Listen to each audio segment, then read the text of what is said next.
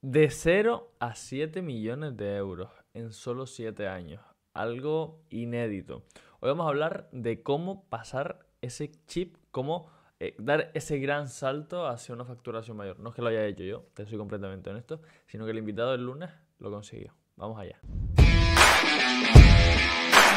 Bienvenido al podcast Historias de Emprendedores, creado por Empiésalo. Cada semana te traigo la historia de un emprendedor para que te sirva como inspiración para empezar.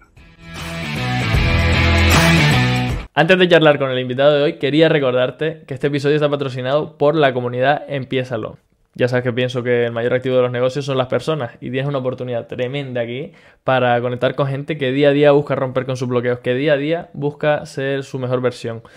Dinámicas diarias, actividades extra, bueno, y todo esto mm, completamente gratuito, por lo menos por ahora. Tienes en las notas del episodio un enlace para que te unas directamente y si finalmente decides unirte, cuando lo hagas, cuéntanos quién eres y a qué te dedicas. Bueno, venga, vamos con la charla de hoy. Hola, hola, bienvenido, bienvenida a un nuevo episodio del podcast Historia de Emprendedores. Yo soy Javi Bordón, tu pateador de culos de confianza y hoy, como cada jueves, te estoy trayendo un aprendizaje, una píldora, una mm, dosis concentrada de algo que hablando el lunes con el invitado del podcast, un empresario, emprendedor o emprendedora o empresaria exitosa, no, no, me resonó, me resonó y creo que es algo útil que te puede ser también útil a ti. Entonces, hoy vamos a hablar de un aprendizaje de Pablo Recuenco. Pablo Recuenco es uno de los fundadores de Morrison Shoes, una marca de zapatillas que arrancó de la nada. A mí me parece alucinante el, caso de ellos porque arrancaron con un presupuesto súper, súper limitado, que les pedían fabricar 500 zapatillas y no tenían dinero ni para pagarlos. Hicieron una preventa, hicieron un,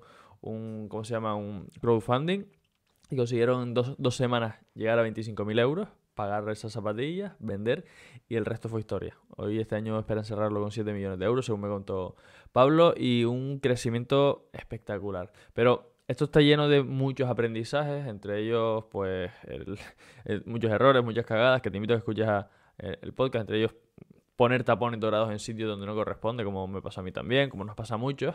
Pero bueno, antes de meterme de lleno en ese gran aprendizaje, en ese gran eh, tema que creo que puede ser útil para ti, te quería pedir disculpas porque este es otro episodio que viene con retardo, que va a llegar un poquito tarde. A mí me gusta siempre tener los jueves para que a primera hora tengas el episodio listo, pero estamos a final de año, se me está complicando la agenda de mala manera, eh, no estoy llegando a tiempo e incluso me planteo estos segundos episodios tomarme las últimas semanas del año de, descanso y retomarlos en enero. Déjeme que, que dé una, una vueltita, pero estate pendiente ahí, estate pendiente. Bueno, historia de emprendedores. El lunes, episodio completo, ya sabes, una entrevista hablando con, una empresa, con un emprendedor o una persona que lidera, que, para mí es un referente. Y hoy una píldora concreta, específica, directa al grano. Hoy vamos a hablar de eso, del cambio de chip que hace falta, eh, los matices que hay que tener en cuenta para pasar de 0 a 7 millones de euros. O sea, un montón de. un cambio de mentalidad absolutamente impresionante. Que de hecho, de hecho, últimamente estamos hablando mucho de pasta, pero es que últimamente estoy atrayendo a mi entorno gente que tiene mucha pasta, que factura mucha pasta, que tiene negocios bastante grandes. Y mm, creo que, como siempre te digo, que el dinero es algo que está en nuestro día a día. Si aprendemos a vivir con ello y aprendemos a gestionarlo mejor, pues nos va a ir mejor. Y al final el dinero es una herramienta que nos da libertad, que nos da a ti y a mí la capacidad de poder estar donde nos apetezca, en el momento que nos apetece, haciendo lo que nos dé la gana. Entonces, qué mejor que eso, ¿no? Qué mejor forma de, vivir. Bueno, el caso. De 0 a 7 millones de euros. Un montón de aprendizajes para llegar hasta ese punto, un montón de cagadas, un montón de cosas que, que bueno, que si quieres te, invito a que te escuches el episodio, por aquí te lo dejaré linkeado. Pero mm, el que más me llegó, creo que fue precisamente el que te estaba comentando antes un poco por encima, ¿no? Que, que hay que tener claridad con respecto a, los números, hay que tener claridad con respecto a la gestión financiera de la empresa, más cuando tienes eh, stock, cuando gestionas productos, porque puedes hacer una cagada y que te, se te queden los pares de zapatillas ahí en el almacén que no vas a vender ni de broma, o que como estás comprando y vendiendo, comprando y vendiendo, los márgenes son más pequeños y se acaban reduciendo y desaparezca. Entonces, súper importante tener claridad financiera en ese aspecto, pero en realidad eh, importantísimo tener claridad financiera en cualquier ámbito de, de tu vida y sobre todo cuando desarrollas negocios que tienen bastante fluctuación, tener claridad, contarte, ¿verdad? Como dice Sergio Fernández, para mí es fundamental. Entonces, el gran aprendizaje es este, que aprendas, aprendas a contar tu dinero, a saber cuáles son tus fuentes de ingresos, de dónde te está viniendo el dinero, de dónde salen tus clientes, hacia dónde se está invirtiendo, porque eh, vas a acabar poniendo tapones dorados. Cuando veas que tu cuenta crece y crece y crece y crece, empiezas a entrar en gastos y gastos y gastos y gastos que igual no son necesarios. A mí me ha pasado. Yo, ay, pues mira, una herramienta que me, me quita dos segundos en mi día. Ah, cuesta 20 euros. Venga, no pasa nada. 20 euros, 20 euros, 20 euros, 20 euros. Y al final tienes ahí un montón de herramientas que solo usas una que es la que te ahorra realmente mucho tiempo, es esa una. Ese 20% de las decisiones que vamos tomando que impactan en el 80% de los resultados.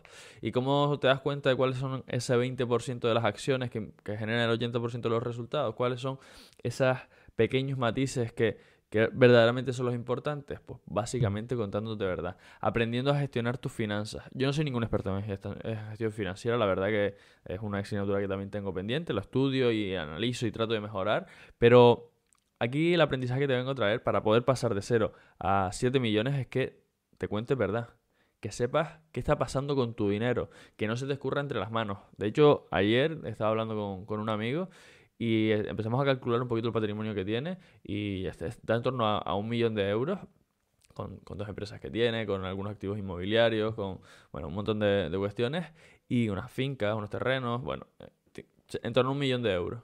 Y me dice, tío, que soy soy pobre como una rata, estoy por ahí. Bueno, eso se lo dije yo en realidad, que, también siento eso para, para mí, que estoy creciendo mucho, pero mal vivo en cierto sentido. Y, y él me dice, sí, sí, es que, o sea, vamos al día, nuestra empresa va creciendo, vamos teniendo un patrimonio mayor, pero seguimos estando al día. Y, y lo hablábamos y decíamos, joder, es que se nos está yendo el dinero entre las manos, movemos un montón de aquí para allá, de aquí para allá, de aquí para allá, pero nosotros seguimos en el mismo sitio. ¿Cómo se puede hacer ese cambio? ¿Cómo podemos dar el salto? Pues Pablo Recuenco lo tenía claro. Pablo lo que me dijo es, oye, empezamos a cagarla, empezamos a mover dinero de aquí para allá, dinero de aquí para allá, eh, a invertir, a diversificar, a crear distintos proyectos, distintas líneas, y cuando nos dimos cuenta, eh, estábamos con el agua al cuello y pasamos un apuro importante. Pues para ti es lo mismo, para ti es lo mismo, tía, para ti es lo mismo, tío. Eh, párate y analiza. Párate y revisa. Hoy en día con las aplicaciones móviles de los bancos te facilitan un montón la vida porque sabes de dónde viene y de dónde se te va el dinero. Cuando pagas en efectivo es más complicado controlarlo, pero te invito a que te guardes los tickets si es así. Yo trato de pagar siempre con tarjeta porque soy un vago, soy bastante desorganizado, sé que esa es una debilidad mía y entonces pues pago con tarjeta y así cuando quiero hacerme una revisión, un, un diagnóstico, cojo la aplicación del banco, me pillo un Excel y pongo, vale, ingresos, este, este, este, este, este, gastos, este, este, este, este, este. Digo, a ver, coño, este mes me gasté más de la cuenta en publicidad y no me trajo tantos clientes como pensaba. O este mes me gasté más de la cuenta en salir a comer por fuera. Y mm, igual no me hacía falta tanto comer por fuera. O este mes me gasté tanto en viajar. Igual no tenía que haber viajado tanto. O sí, o tenía que haber viajado más porque este viaje me trajo tres clientes, este otro me trajo una alianza súper estratégica, este otro no sé qué, este... Entonces, ¿cómo vamos a ser conscientes de cuáles son esas buenas inversiones que nos van a llevar hasta los 7 millones, hasta los 10 o hasta lo que te dé la gana? Pues básicamente contándote verdad. Básicamente sentándote a, a pillar el Excel y analizar la información que tienes. Te voy a contar también otro secreto. Yo soy un maldito desastre con este tema. Soy un jodido, o sea, de hecho ahora estoy delegando estas funciones, esta función más de, eh, administración, de coger las facturas, revisar bien dónde se está yendo el dinero, por dónde entra, por dónde sale, la estoy delegando. Porque como soy un desastre, y como dice José Elías también, a mí me gusta jugar con mis juguetes, pero luego los dejo por ahí tirados. Él, sus juguetes son empresas, los míos son proyectos, son distintas áreas de, mi propia empresa. Pues estoy buscando a alguien que me ayude a, a ordenarlo, alguien que me ayude a administrar esa parte. Y pues me va a ayudar, pero me va a ayudar, no me va a hacer el trabajo. Esto es como los niños no me puedes hacer el trabajo completo. Yo tengo que estar también ahí pendiente de, y, responsabilizándome de mi claridad. Porque sí, si tú le dices a un administrativo que tengas en tu, en tu empresa, oye, pues ayúdame con, con las facturas, tú te encargas de eso. Pero tú no revisas el Excel, o tú no le pasas la información correcta, o tú no, pues de nada sirve. De nada sirve porque tú eres el que tomas las decisiones, tú eres el que te tienes que dar cuenta de la realidad para que tú sigas liderando el proyecto. Si no, déjala a esa persona que es la que tiene la información que lidere. La información es poder. Y cuando hablamos de pasta, eh, tomar una buena decisión con esa buena información nos puede llevar a crecer económicamente, a crecer profesionalmente, a tener más libertad o a sea cual sea tu objetivo. Porque igual no quieres llegar a los 7 millones, sino con 100.000 te conformas. Pues para poder llegar a esos 100.000 tienes que tener claridad.